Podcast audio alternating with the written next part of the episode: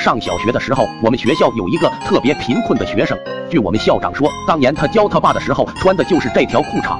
没想到这么多年了还能再相见，于是校长就号召全校师生给他捐款。校长说的声泪俱下，同学们也十分积极，都多多少少捐了点儿。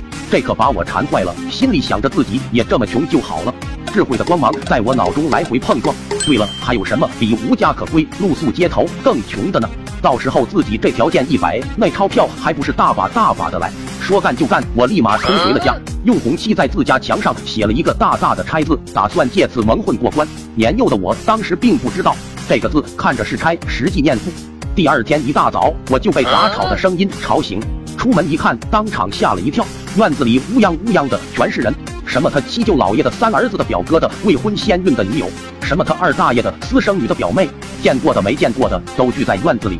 老爸此时也是一脸的懵逼，大家你一嘴我一口的说着，邻村那边是要搞拆迁来着，没想到你村边这户也沾上光，你这下可发达了，可不能忘本啊！我小时候还借过你几张擦腚纸呢。老爸回头一看，看到那个拆字，也反应过来发生了什么事。村口集合，今天的消费由我全权买单，人群顿时沸腾了起来。此后很多天，老爸是白天睡觉，晚上就爱瑞巴的嗨起来，日子就这么一天天的过去，我家也是一天不如一天。直到有一天，老爸看着米缸里仅剩的几粒米，老爸知道不能再等了，决定主动出击。于是跑到邻村一看，正有几个工人在拆迁，老爸赶紧扛起一个就跑，扛到了自己家院子，咚的一声就跪下，指着那个拆字，苦苦哀求道：“大哥，大哥，行行好，你先拆我这吧，我上有老下有小。”工人大哥一看也是一惊。怎么这还有一户？难道因为疏忽？连忙就招呼人开始拆了起来。老爸也是在一旁指挥加油。哎，挖墙脚啊，一下就全塌了，多方便！此时屋里的我正饿得晕晕乎乎，感觉一阵晃动，还以为发生了地震，连忙跑出屋子，就看见眼前这一幕，顿时疑惑的问道：“爸，这是在干嘛？